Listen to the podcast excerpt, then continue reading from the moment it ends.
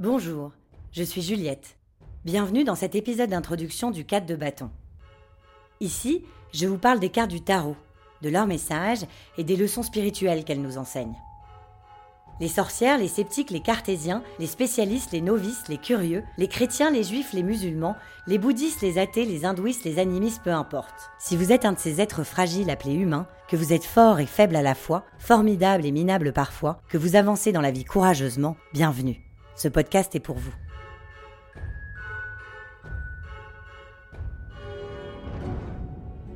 Alistair Crowley et Lady Freda Harris, les créateurs du jeu de tarot de Todd, déclaraient L'origine de ce jeu de cartes est très obscure.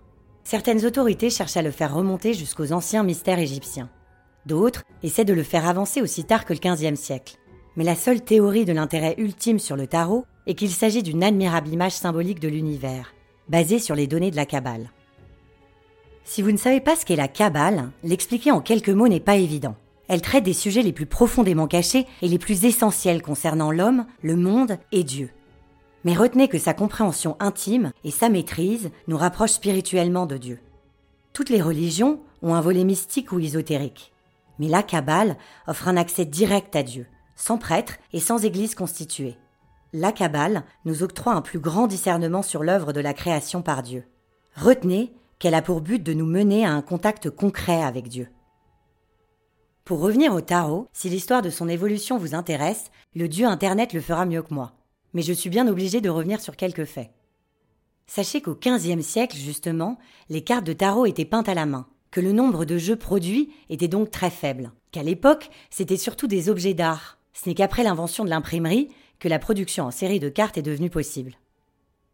L'ancêtre du tarot de Marseille, qui servait simplement à jouer, le tarot piémontaisé, se composait déjà des quatre enseignes. Les épées, les bâtons, les coupes et les deniers, chacune avec un roi, une reine, un cavalier et un valet, sans oublier les cartes de points, les 21 atouts, qui sont les cartes majeures d'aujourd'hui, et le joker, pour un total de 78 cartes.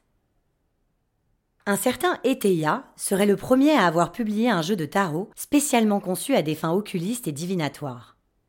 Ce jeu comprenait déjà deux parties distinctes. Les cartes majeures, les grands secrets, il y en avait 22, et les cartes mineures, les petits secrets. Il y en avait 56, divisés en quatre couleurs, de 14 cartes chacune. Aujourd'hui, les trois jeux les plus couramment utilisés dans le tarot ésotérique sont le tarot de Marseille, le jeu de tarot Rider-Waite-Smith et le jeu de tarot de Thoth. Parlons peu, parlons cartes. Les cartes majeures, également appelées arcanes majeures, constituent la base du tarot divinatoire. Elles forment une série de 22 cartes numérotées. Elle représente ce qui est commun à tous les hommes dans l'existence, les différentes étapes du voyage vers la compréhension de soi et du monde. Leurs illustrations contiennent de nombreux symboles, hérités de cultures et de traditions variées, qui résonnent immédiatement avec notre intuition. Les cartes majeures reflètent des événements ou des influences majeures dans la vie du consultant. Influences ou événements liés au karma, aux lois de l'univers ou au divin. Ces 22 cartes ont une dimension plus spirituelle que les autres. Elles renvoient à des impacts plus profonds sur notre vie. Elles participent à notre cheminement vers plus d'authenticité. Elles représentent les étapes vers la version la plus authentique de nous-mêmes. Donc, pour devenir un Pokémon évolué, nous allons devoir passer forcément par la carte zéro, le fou, et aller jusqu'au monde. Et ce, plusieurs fois dans notre vie. Et même, possiblement, plusieurs fois par jour.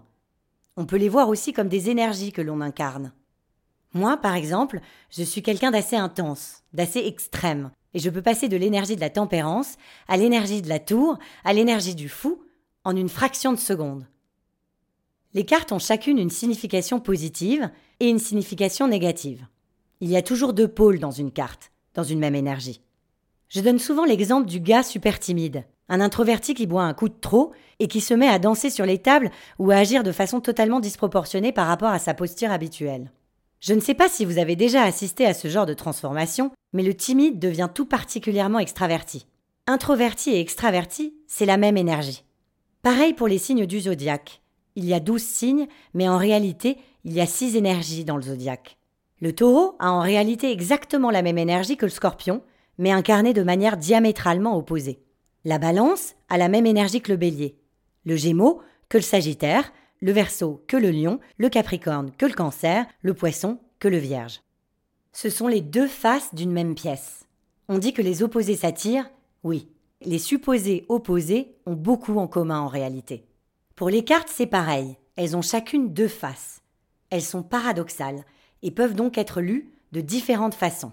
Il n'y a pas de règle universelle, tout est voué à interprétation, d'où son aspect infini, d'où l'intérêt aussi de faire attention à bien choisir la personne qui nous les interprète.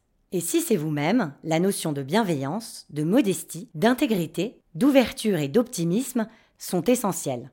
Tentez l'impossible, soyez honnête envers vous-même. Les appellations et les illustrations des cartes peuvent varier en fonction des jeux, mais la liste des cartes majeures est toujours identique. L'ordre des majeurs a évolué au cours des siècles. Sachez que moi, dans ce podcast, je suivrai l'ordre du tarot de Marseille. Le mat ou le fou, ou encore l'arcane sans nombre qui porte parfois le numéro 0 en fonction des jeux. Le magicien ou le battleur, la carte 1. La papesse ou la grande prêtresse, la carte 2. L'impératrice, la carte 3. L'empereur, la carte 4. Le pape ou le hiérophante, la carte 5. L'amoureux ou les amoureux, la carte 6. Le chariot, la carte 7. La justice, la 8. L'ermite, la 9. La roue de la fortune, la 10. La force, la carte 11. Le pendu, la carte 12. La mort ou l'arcane sans nom, la carte 13. La tempérance, la 14. Le diable, la carte 15. La maison de Dieu ou la tour, la 16. L'étoile, la carte 17. La lune, la carte 18. Le soleil, la carte 19. Le jugement, la carte 20. Le monde, la dernière et 21e. Ensuite, il y a les cartes mineures, qui renvoient quant à elles à des situations, des problématiques ou énergies à l'œuvre de façon concrète dans notre vie. Les arcanes mineurs sont répartis dans quatre suites, couleurs, ou on peut aussi les appeler enseignes. Je nommais tout à l'heure les bâtons, les coupes, les deniers et les épées. Elles évoquent les joies et les peines du quotidien, les difficultés ou les espoirs qui sont propres à chacun. Les cartes des bâtons symbolisent ce qui motive, dynamise, et en général elles parlent d'actions qu'il faut entreprendre. Elles s'épanchent sur nos désirs et notre élan vital. Pour donner un exemple, si vous lancez dans un nouveau projet vous taraude, dans votre tirage, il y aura certainement l'as de bâton. Les lames des coupes symbolisent quant à elles les émotions et les sentiments. Elles nous parlent de ce que nous ressentons et de nos relations. Pour illustrer ici aussi, si vous êtes en totale harmonie avec vous-même, ce que je vous souhaite, ou avec un autre, le 2 de coupe peut ressortir. Les cartes des épées sont associées aux idées et au mental. Elles évoquent notre esprit rationnel, la réflexion, notre intellect, mais aussi ces petites phrases qui tournent en boucle dans nos têtes et qui nous polluent. Par exemple, les épées sont nos pensées et la communication.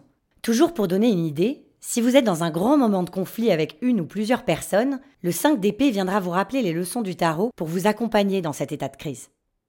Et pour finir, il y a les cartes des deniers, qui évoquent le plan matériel de l'existence, notamment l'argent et les possessions matérielles, les objets.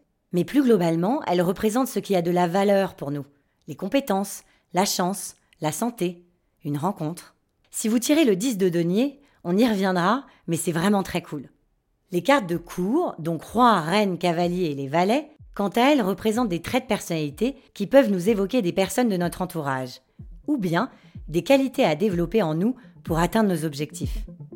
Les majeurs, les mineurs et celles de la cour sont donc parfaitement complémentaires. Dans ce podcast, je vais tenter de vous donner un maximum de clés pour interpréter les cartes du tarot.